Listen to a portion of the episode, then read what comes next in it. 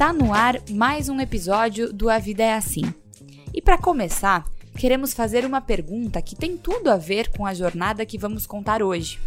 O que significa justiça para você? Para o nosso entrevistado, justiça é ouvir todos os lados de uma mesma história. E é assim que ele construiu sua trajetória como um dos juízes mais conhecidos e respeitados do Brasil. Por 12 anos, ele foi o responsável pela fiscalização dos presídios do Rio Grande do Sul e tinha sob seu comando 27 cadeias e mais de 14 mil presos. Uma de suas marcas registradas foi visitar incansavelmente os presos e suas famílias para entender sua verdadeira história. Mas o que muita gente não conhece é quem ele foi antes da magistratura. Sidney, de 52 anos, nasceu em uma família humilde em 3 de maio, no Rio Grande do Sul. Estudou em escola pública e, antes de se tornar juiz, exerceu diferentes profissões que vão desde lavador de carro a corretor imobiliário. Vamos entender como tudo isso o fez chegar até aqui?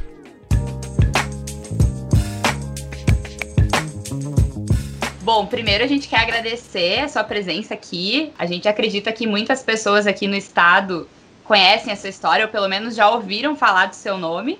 Então é muito legal pra gente é, contar histórias de pessoas assim que deixam marca. Mas vamos falar um pouquinho sobre quem era o Sidney antes de ser juiz. Conta um pouco da tua história pra gente, a tua história de vida, onde tu nasceu. Eu, eu acredito, assim, por, até por observação, né, que a nossa história de vida tem muito a ver com a nossa infância e a nossa adolescência. E no meu caso não, não, não, é diferente. Né? Então eu acho que às vezes as oportunidades, escolhas que nós temos e o que nós passamos nessa faixa inicial da vida é que tem uma repercussão muito forte na vida adulta. A minha mãe era dona de casa, meu pai era lavador de carros. Então, uma família bastante humilde, assim, pobre, né? E eu, os meus pais queriam que eu tivesse uma boa educação. E, e o meu pai conseguiu uma, uma bolsa de estudo para mim, e, e, isso me permitiu que eu, nos meus primeiros cinco anos de, de, de, de vida escolar, eu frequentasse uma escola particular. E isso eh, me marcou profundamente, esses cinco anos. Na verdade, foram seis anos, né, contando a pré-escola porque eu estudei num meio que não era meu. E, então, é a palavra bullying, né, que hoje é muito na moda, na época não existia, né? Mas eu sofri muito bullying, né, por ser cotista. Deixa, assim, um certo aprendizado na vida da gente. E, de certo modo, acabei me tornando o que eu sou hoje, talvez assim, um, um efeito positivo, sei lá, de, de, dessa fase difícil para mim, de estudar num colégio onde os meus colegas tinham um nível socioeconômico muito maior que o meu. Eu, eu ia no colégio com, com as roupas que a minha mãe costurava, né? Os meus colegas tinham roupa de marca, né? Eu não tinha dinheiro para merenda, eu não tinha calçado, eu não tinha mochila, meu material escolar era o básico, né? E, e na época não, não existiam assim cuidados, né? Que se tem hoje, sabe? Esse, esse, esse movimento anti-bullying, por exemplo, isso não, não, não existia, tudo considerado normal. Tá? Nós éramos três cotistas por, por, por, sala de aula, né? e tinha uma vez por mês tinha a revista do Cascão, por exemplo, né? a revista do Piolho, né? então simplesmente a aula, a aula andando, entravam três pessoas e mexiam na, na cabeça da pessoa só dos cotistas, né? Às vezes passava a mão na cabecinha do outro ali, tá entendendo? Né, só para fazer um faz de conta, né, a revista do Castel, mostrar as unhas, essa coisa toda. Né. A gente, quando é criança, grava de sofria com isso. Né. E, e, essa situação teve um, um, episódio, né, e que me marcou profundamente. A, a, minha mãe só tinha frequentado até a quarta série, né, e o meu pai só do primário, e meu pai só até a segunda série. E, portanto, eles não tinham condições de me ajudar nos temas de casa. Eu, eu tinha, eu era muito, eu queria saber o porquê das coisas, né. Isso eu não descobri, isso o porquê das coisas, aquilo eu tinha uma certa, uma certa uma certa rejeição, assim, uma dificuldade. E eu não entendia matemática. E eu não entendia por que, que tinha que aprender aquilo, né? E aí não conseguia fazer os temas de matemática. E, e a professora de matemática, nos alunos não cotistas, ela sentava do lado e ensinava direitinho, etc. Né? No meu caso não tinha isso, nem nos outros cotistas. E havia um tema de matemática que eu não conseguia fazer. E aí cheguei no colégio com, com um caderno em branco. E aí ela viu que eu estava com o caderno em branco e me mandou para o quadro, para eu fazer no quadro na frente de todos aquilo que eu não consegui fazer sozinho em casa. É, travou, os alunos começaram a dar risada, né? E eu fui colocado de castigo no cantinho da sala, enquanto ela explicava para os alunos lá como é que eram as contas. Bom, e isso causou para mim um bloqueio na matemática, que eu carrego até hoje. Até hoje não sei fazer conta de, de essa, essa conta, somar eu até vai, né? Mas divisão com vírgula, pode esquecer. E, e aí, a, a partir dos, do, do, sexto ano, a partir da sexta série, eu voltei, então, a estudar num colégio, eu fui estudar num colégio público, né, que era de acordo mais com a minha capacidade econômica, né, como era, onde eu me sentia melhor, inclusive. Né. Mas a minha, a minha dificuldade com matemática, daí, eu carreguei ela para sempre. E, e quando eu ingressei no segundo grau, na época, haviam duas opções de curso e aí, naturalmente, que eu optei pela opção de curso que tinha menos matemática. E, e, nesse curso, que era um curso técnico de administração de, administração de empresas, tinha uma aula que era uma, uma matéria, né, que era noções básicas de direito. E cujo professor faleceu há pouco tempo, é Lauri Ângelo Paz, um professor de 3 de maio. Um advogado de júri, falava muito bem, etc. E, e eu, eu fiquei assim muito impressionado com a aula dele. Ele tinha uma aula daquelas assim, ele tinha uma voz imponente, uma aula muito fluida, né? E, e eu fiquei maravilhado com aquilo. E aí no final da, de uma das aulas eu perguntei para ele se a matemática era muito puxada no curso de direito. E ele disse, não, mas no direito não tem matemática. É, então tá aí. É isso aí que eu quero para minha vida, um, um curso que não tenha matemática. Entende? Então, foi, foi essa a história. Tá? E aí eu fiz o meu, o meu segundo grau em, em 3 de maio. Ali. Na época não existia nenhuma faculdade de Direito na região, a mais próxima a Santo Ângelo, e que para mim era impossível estudar em Santo Ângelo, que era muito distante de 3 de maio, não tinha transporte, não é? e era uma faculdade particular, tá? E aí eu, eu, comecei a focar a minha vida em vir para Porto Alegre e cursar Direito. Essa decisão eu devo ter tomado ela e pelos 15, 16 anos aproximadamente. É?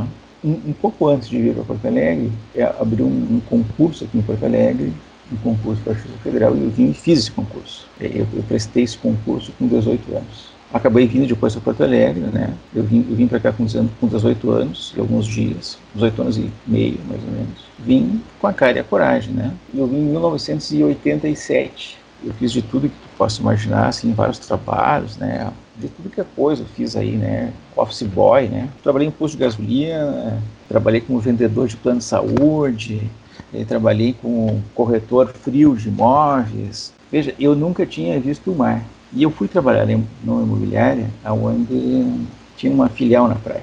E eu sempre tive boa memória. É, eu, eu, também sou juiz graças à boa memória, né? Porque eu tendo boa memória, tu se lembra das coisas, tu chega lá, tá entendendo? então, ogeriza matemática, boa memória. E, e, eu fui trabalhar na praia e o, e o, dono da imobiliária me deu uma máquina fotográfica, me cedeu uma máquina fotográfica, era de filme na época, né? não tinha máquina digital. Acho que eu nunca tinha fotografado antes na minha vida. E eu fotografei os imóveis da praia, é, de Atlântida a Capão Novo. Eu fiquei dois meses fotografando imóveis. Ele me dava uma, um, dinheirinho lá, tipo 100 reais por semana, eu sobrevivi e fui imóveis. Quando começou a temporada, de corretagem de praia, que eu trabalhei na imobiliária, é, eu sabia todos os imóveis de cabeça. Eu só para resumir, quando terminou a, a, temporada, nós éramos 13 corretores na, na imobiliária, dividindo toda o, digamos assim, o faturamento da imobiliária. Metade fui eu que fiz e a outra metade dividida pelos 13. Mas isso pela boa memória. Com essa grana dessa dessa, dessa corretagem de aluguel na praia é que eu banquei um cursinho pré-vestibular. Foi aí que eu paguei um cursinho pré-vestibular e me preparei para fazer vestibular para direito. Eu não tinha a menor condição de passar em, em universidade né, pública, né? Era muito concorrido na época, como é até hoje, né? Mas na época era mais ainda, né? Não tinha essa história de cotas, esse negócio todo aí. Então era muito difícil passar. E eu acabei passando na PUC. E eu fiz toda a minha faculdade com crédito educativo. Eu, eu paguei a minha faculdade, o crédito educativo da PUC, que faliu há pouco tempo, eu paguei com o estado de juiz. Eu era juiz em Santa Rosa e estava pagando a minha, minha, a minha faculdade. Né? E depois aí a vida sorriu, né? Porque o que que acontece? Em 1988, veja, eu vim para cá em 87, e eu fiz um concurso onde só tinha uma vaga.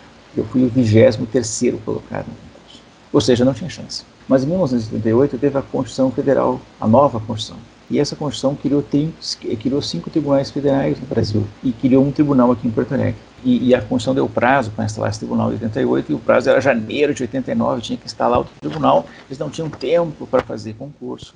Aproveitaram um concurso anterior.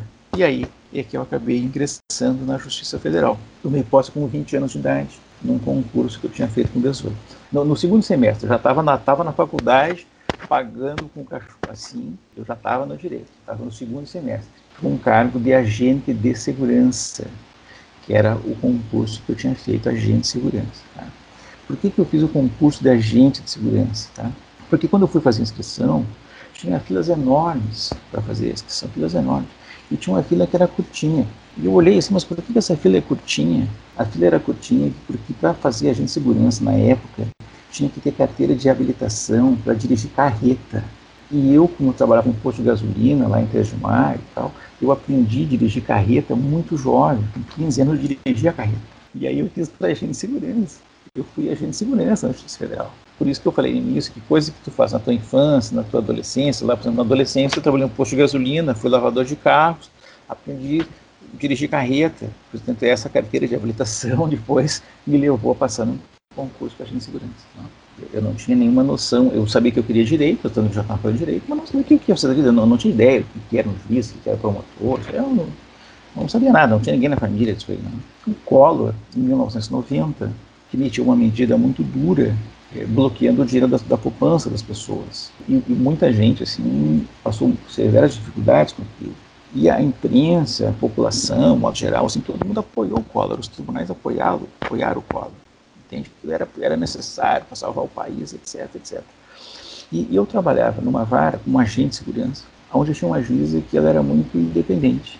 E, e dependendo da situação, ela mandava liberar o dinheiro. E aí o tribunal caçava essas liberações porque o tribunal era a favor daquele plano Collor. O Supremo foi a favor do plano Collor. O, o Supremo só julgou inconstitucional o plano Collor quando ele terminou. Mas na hora ali que a população precisava, ele não julgou. E, e num desses casos havia uma, uma senhora que tinha um gelo na poupança e precisava fazer uma cirurgia de catarata. E essa senhora idosa teve o dinheiro confiscado. E, e a doutora Silvia, IEB, que era juíza, deu uma liminar mandando entregar esse dinheiro para ela fazer a cirurgia.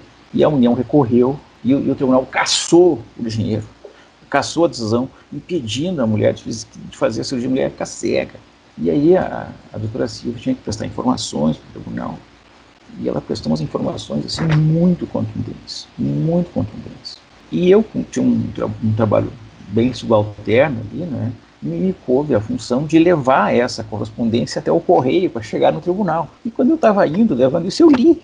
E lendo aquilo, paro, me impressionei, assim, me arrepiei, sabe, da, da, forma como que ela tratava o direito, assim, das pessoas, etc., e fazendo justiça. Mas, pô, aí eu fui me informar, disse, o que, que precisa para ser juiz, né?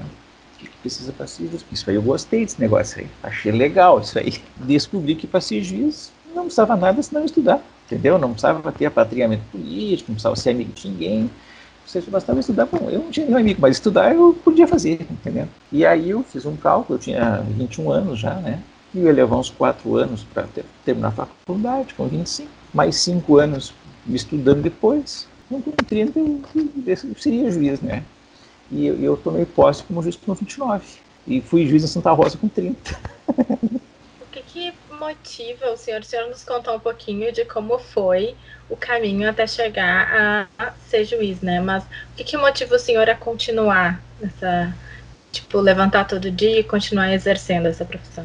Olha, eu acho que o que motiva é tu poder fazer o bem, poder ajudar as pessoas. Não tem nada que possa motivar o sujeito a ser juiz que não seja esse, é tu poder reparar a injustiça, conseguir dar algum alento para as pessoas eu, eu, eu fiquei na execução penal, eu saí agora, faz um ano, mas eu fiquei praticamente 23 anos na execução penal, que é uma área muito pesada. A principal razão por ter ficado tantos anos nessa área foi justamente porque ali é, é, é onde tem mais coisa errada. Onde tem mais coisa errada. De todas as áreas do direito, ali é onde tem mais coisa errada.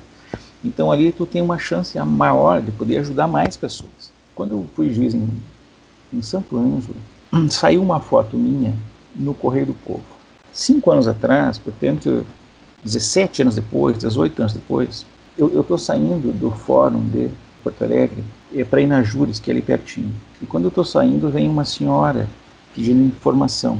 Ela me deu um papel, eu olhei o papel dela, mas ali não estava claro. Olha, por isso aqui eu não posso dizer onde é que ela. Ela queria achar um lugar dentro do fórum. Daí ela abriu a carteira para pegar mais papéis. Quando ela abriu a carteira, caiu um papelzinho no chão. Aí eu juntei o papelzinho. E quando eu junto o papelzinho, eu vejo é aquela minha foto do jornal.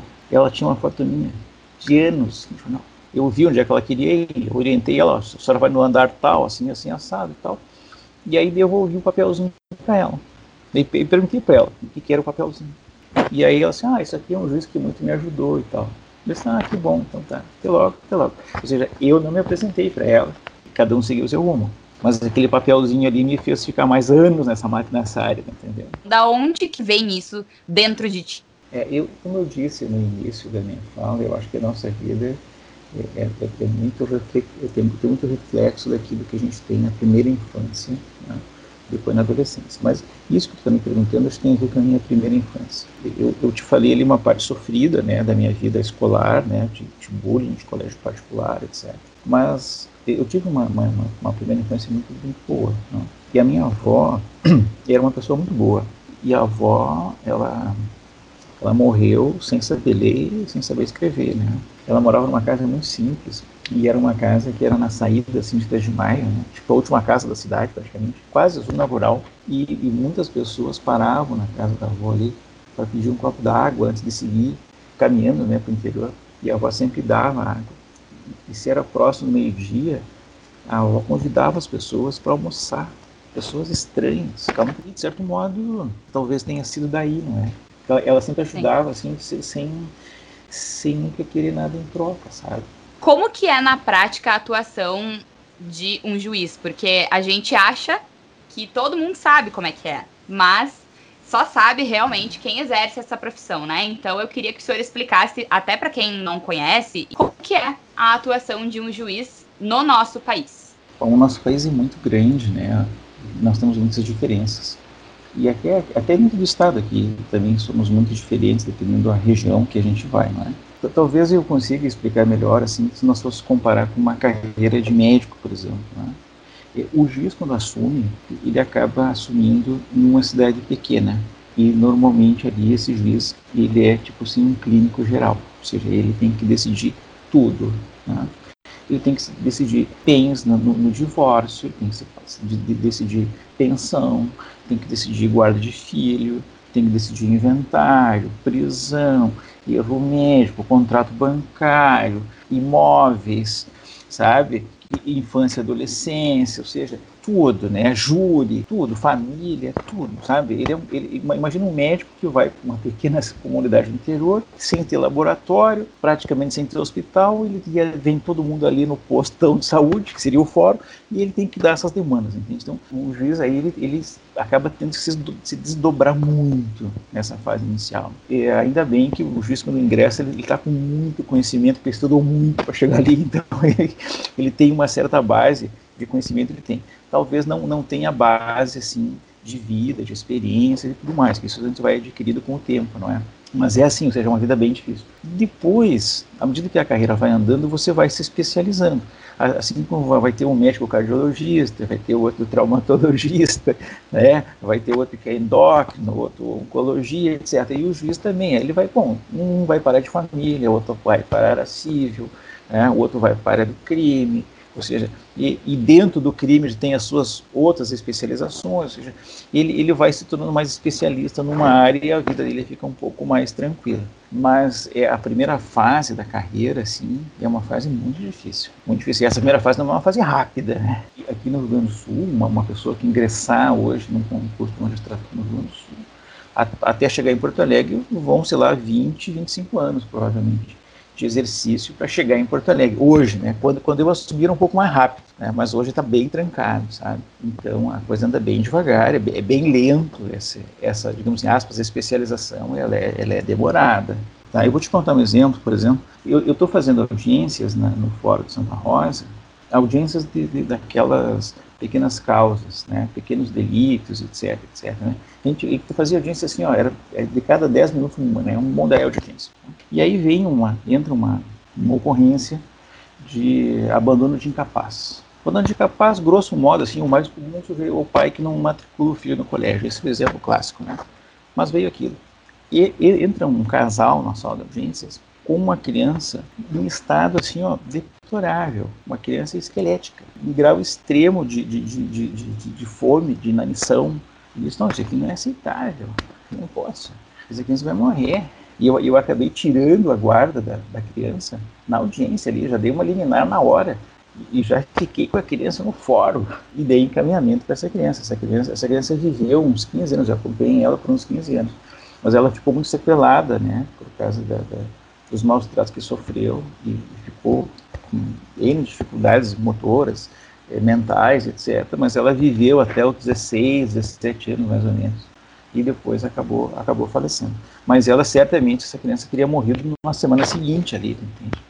Então, isso é só um exemplo daquilo do. Veja, eu era trabalhar, estava numa vara criminal, pega um caso desses, entende? Então, é muito dinâmico isso. O que, que essas realidades que o senhor acompanhou como juiz te dizem sobre a vida?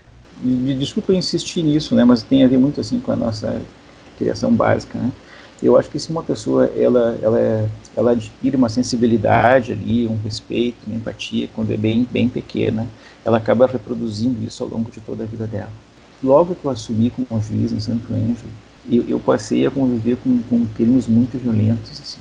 E eu tinha lido alguns livros de que as pessoas se acostumavam com a violência, etc., e depois acabavam achando normal essas coisas. Né? E por um bom tempo eu fiquei preocupado que eu pudesse embrutecer, que eu pudesse me tornar uma pessoa insensível, incapaz assim, de, de me sensibilizar com as realidades, com as dores alheias. Né? Mas depois eu percebi que não. Embora eu tenha convivido com, com isso, é, é só aqui em Porto Alegre, para exemplificar, eu fotografei mais de 380 presos mortos. Então essas realidades, elas acabam assim, nos tornando mais experientes. Mas a, a tua sensibilidade, a tua empatia, a tua, a tua forma de se relacionar com isso, na minha avaliação, ela vem lá de baixo. Eu acho que uma pessoa dificilmente vai se tornar sensível ou mais cuidadosa na fase adulta, entende? A minha avaliação é essas, essas realidades todas me, me tornaram mais experiente, mas não me tornaram assim diferente daquilo que eu já era. Por 12 anos, né, o senhor foi o juiz que fiscalizou os presídios do Estado. É, não, assim, ó, não foram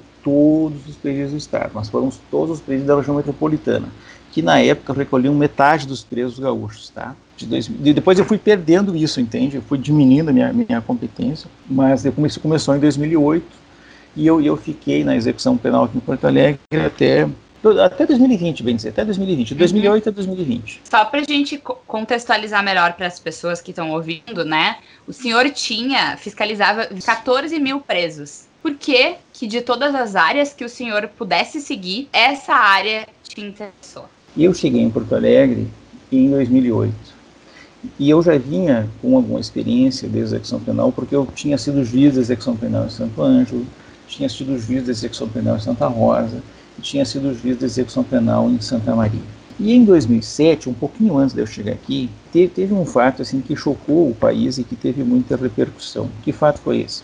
Foi o fato de uma adolescente lá no Pará que foi colocado junto com adultos e essa adolescente acabou sendo violentada, estuprada dentro de uma prisão. Vocês devem, se pesquisar no Google, isso vai, vai dar. Então, isso foi um fato eh, marco, digamos assim. Tá? E o Conselho Nacional de Justiça baixou uma resolução dizendo, olha, isso aqui não pode mais acontecer, isso aqui é inaceitável. É, o juiz tem que ir na prisão e o juiz tem que ver o que está acontecendo. E criou uma resolução determinando isso. E quando eu cheguei aqui em Porto Alegre, não tinha ninguém que fizesse isso, porque era uma coisa nova.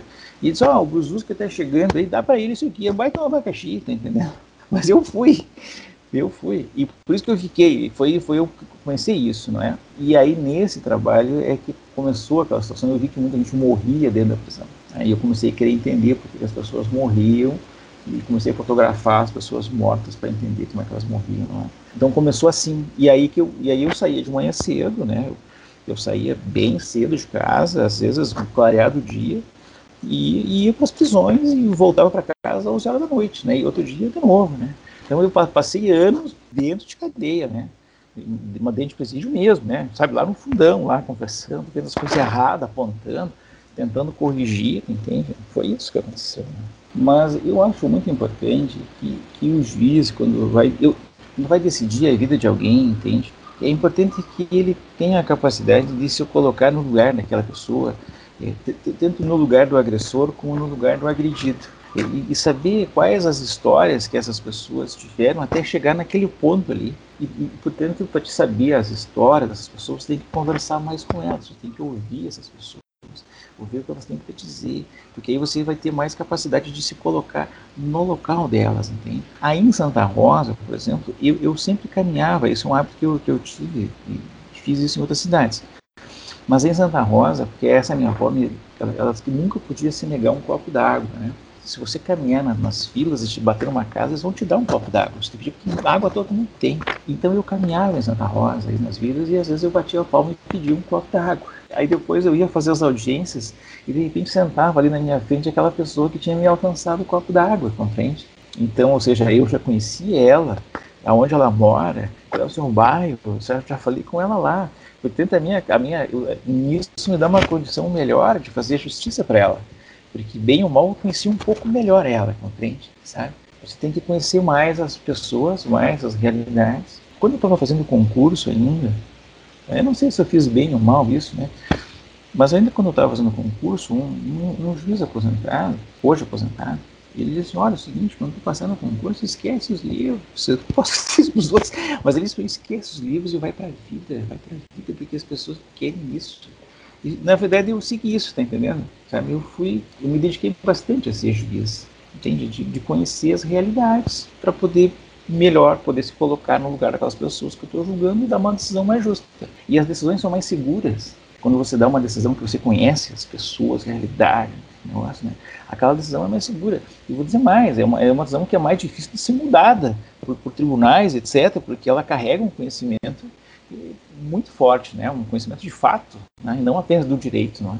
De todas as, as histórias que o senhor pôde acompanhar, teve alguma que mais marcou a sua trajetória? Sim, sim, teve, tá? Teve. Mas algumas histórias eu ainda não posso contar assim publicamente. Mas é, são histórias de vida e de morte, sabe? Eu vou perguntar então diferente. Teve algum erro que o senhor cometeu que lhe marcou muito? O juiz que trabalha é dentro de prisão. A, a, a, morte é uma coisa que ela orbita a prisão muito. As pessoas na prisão morrem muito cedo, né? por N razões. Né? Mas eu era juiz em Santo Ângelo, logo no início da carreira.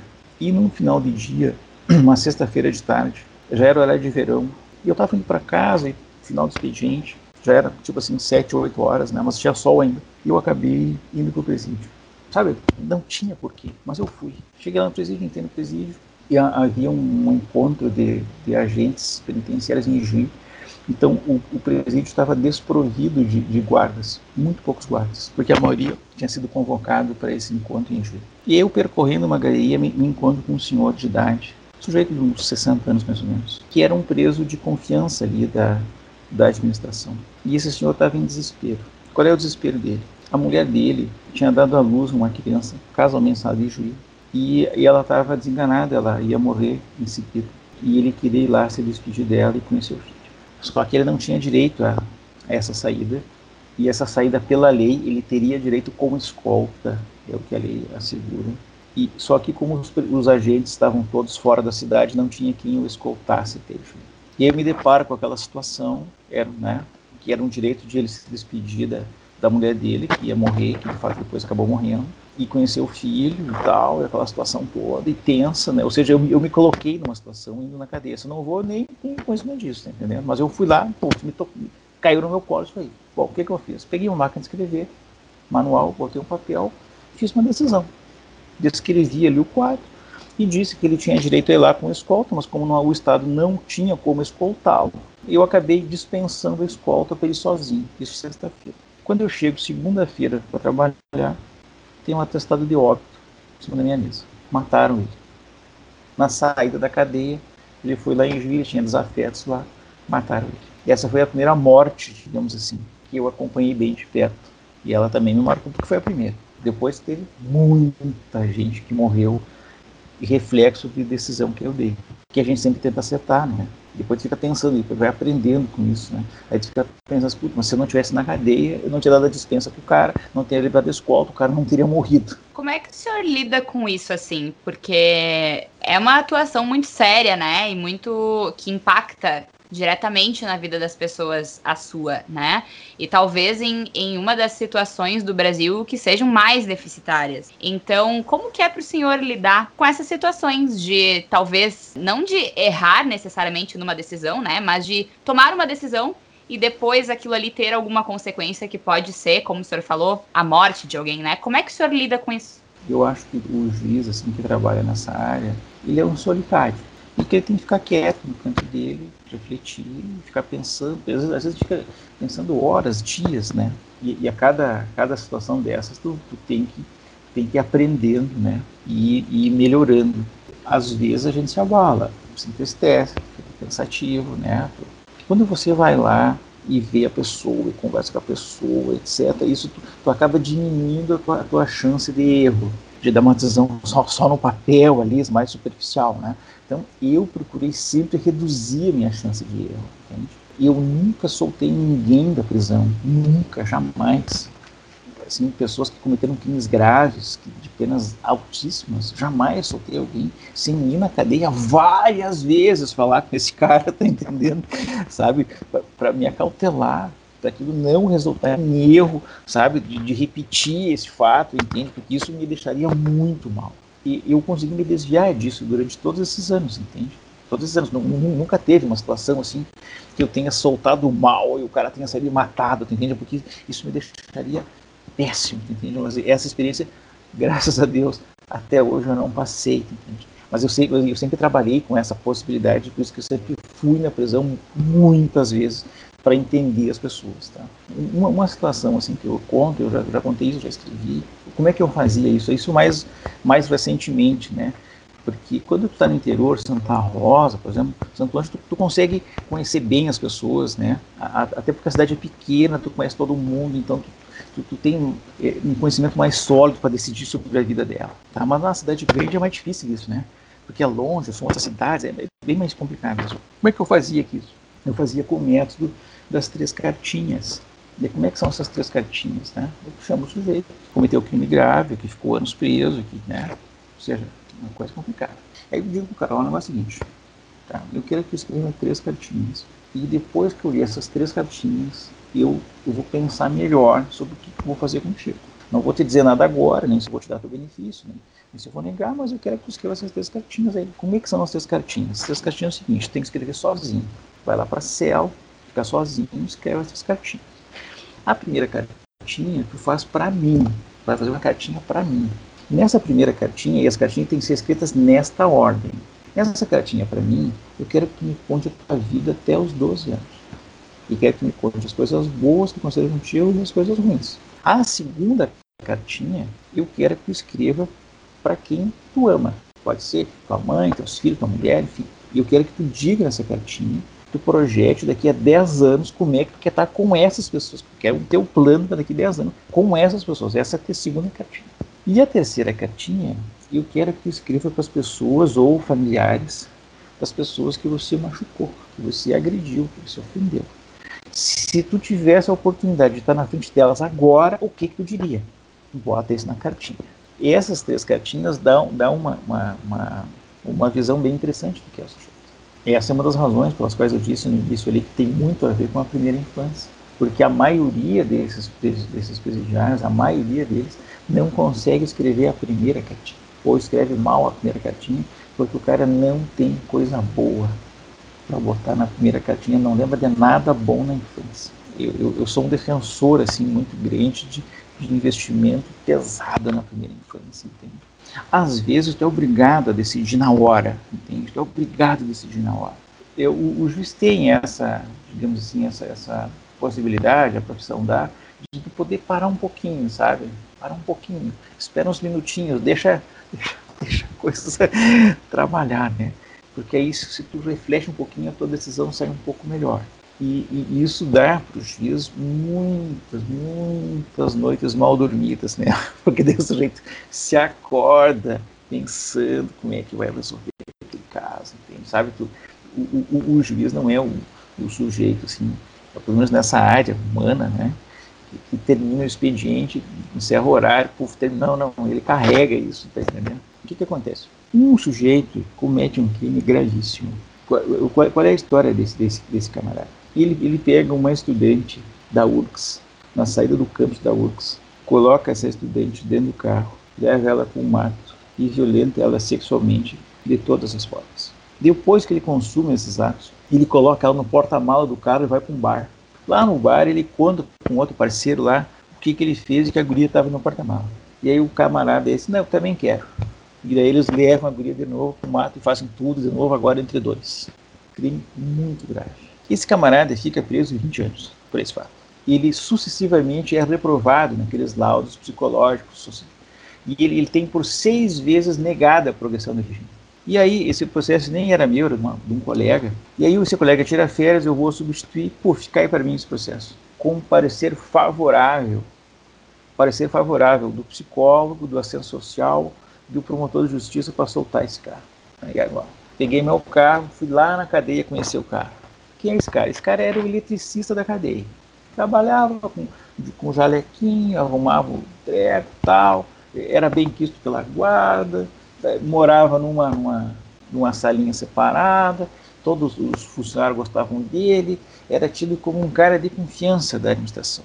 Todo mundo, ah, doutor, se tem cara que merece uma chance, é esse aí, tá, tá, tá, tudo bem o cara. Bom, chama o cara. O que, que esse cara faz? Ah, esse cara, alguns anos atrás, tinha na, no, no, jornal, as pessoas escreviam no jornal ah, mulher é, de, de, idade tal procura homem para relacionamento, relacionamento sério, não sei o que.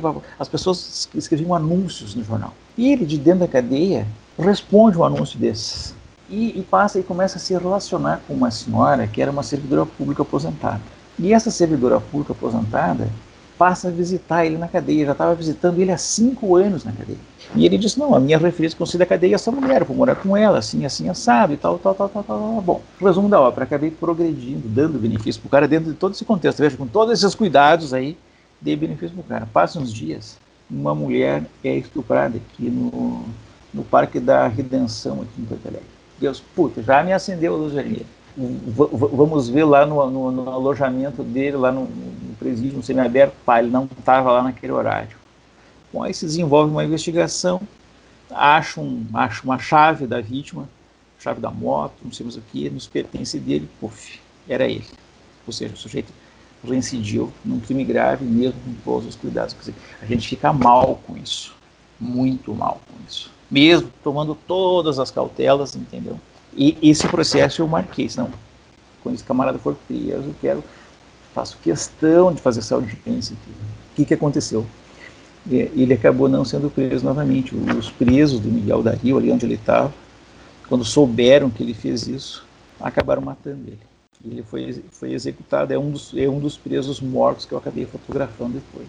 Como é que fica isso na sua cabeça, uh, ah, esse, é, esse sentimento, é, assim? E o que fica que... Martelando, fica martelando que... porque não tem muito o que dizer para a pessoa que foi agredida, tá entendendo? O que, que é. dentro de ti Veja, sempre te motivou a seguir em frente?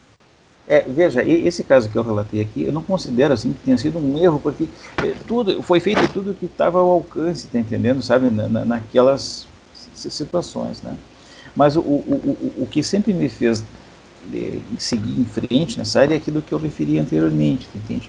Porque nesta área aqui tem muita injustiça e tu tem chance de ajustar ali e de separar o joio do trigo, etc, e dar um rumo para as pessoas, entende? me fez ficar muito tempo. Eu, são casos como aquele do papelzinho que eu, que eu contei antes. Né?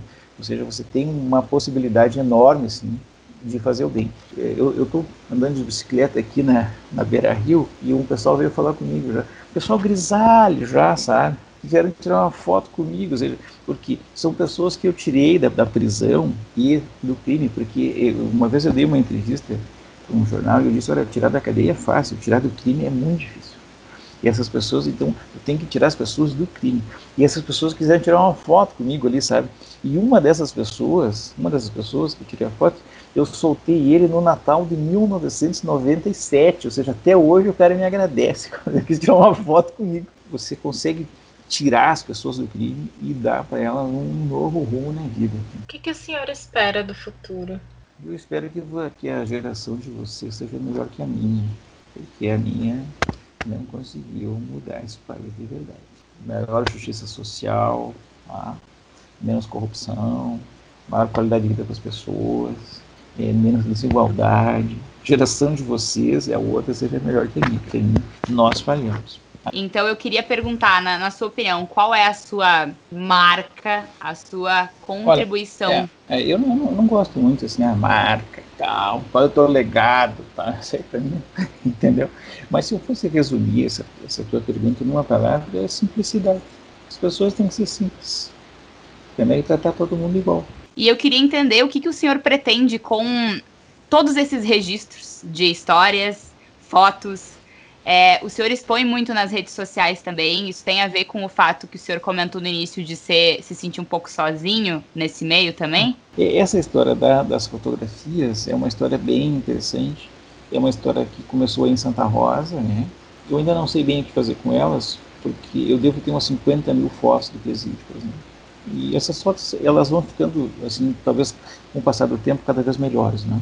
E aí eu percebi que a maioria dos presos não tinha nenhuma foto com seus filhos impressa. Veja, hoje é um pouco mais fácil tirar foto digital, mas na época não tinha. E percebi também que as pessoas penduravam, grudavam essas fotos na parede.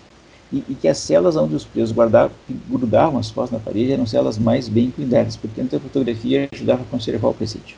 E aí eu falei com um sujeito aqui de Santa Rosa, que nem me lembro quem é agora não teve, que tinha uma loja essa que eu revelava, diz, olha, tia, não, não quero que tu lucre em cima de mim aqui, né, porque isso aqui vou tudo dar, então me faz aqui um preço de custo, né, quanto é que custa aí pro ti e tal. E o cara me fez um preço mais barato, e eu passei a tirar foto de montão daí, era mais barato e eu revelava só assim, distribuía no presídio. E eu vi que isso fez bem para as pessoas. E, e, depois eu segui com isso. Eu, eu acho, essa foi uma coisa importante. Eu, eu até diria para ti que talvez eu tenha mudado mais a vida das pessoas com fotografias do que com decisões judiciais.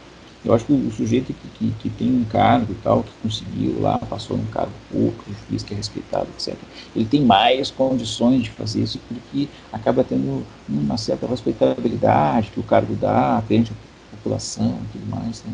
Mas eu acho que todo mundo tem que focar sua vida em fazer o bem para os outros, entende? Sem querer nada em troca. Isso é fundamental. Tu não pode querer as coisas em troca. Só faz o bem.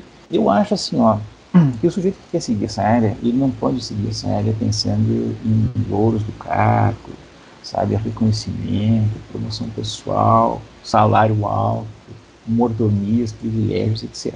Sabe, um cara que for para a magistratura com isso, sabe, vai ser um mau juiz, um cara frustrado. O bom seria que o cara vá com vocação, assim, sabe? E é fundamental muito importante que o sujeito tenha, que seguir esta área, que ele tenha persistência. Não dá para desistir. Eu fiz sete concursos. Ser juiz não é uma coisa para fazer ego, sabe? Entende? Para ser melhor que os outros. Quando eu vou dar uma palestra, que o pessoal me para falar, me pede, ah, e aí, o currículo, meu, meu currículo, eu sou filho do Leonardo da Marli, sabe? O Cine José é filho do Leonardo da Marli, não precisa mais que isso. E o que eu sei fazer é maionese, sabe? Um drink, talvez. No episódio de hoje do A Vida é Assim, você conheceu a jornada do Sidney, um dos juízes criminais mais respeitados do país. Na semana que vem, estaremos de volta com mais uma história que vai inspirar você. Até lá!